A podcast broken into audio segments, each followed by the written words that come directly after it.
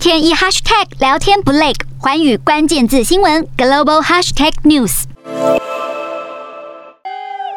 乌克兰国家队球迷高举乌国国旗，在球场外欢呼喝彩，庆祝乌国足球队在六月一日的世界杯外围赛欧洲区附加赛当中以三比一的成绩击败苏格兰队。这也代表乌国足球队只要在五日战胜威尔斯队，就能进军足球界最高殿堂——十一日在卡达举行的世界杯足球赛。而乌国国家队教练也将这一次的胜利献给正在战争前线顽强抵抗的乌国军士。乌克兰国家队这一次的胜利，确实让在前线作战的乌军士兵感到与有荣焉。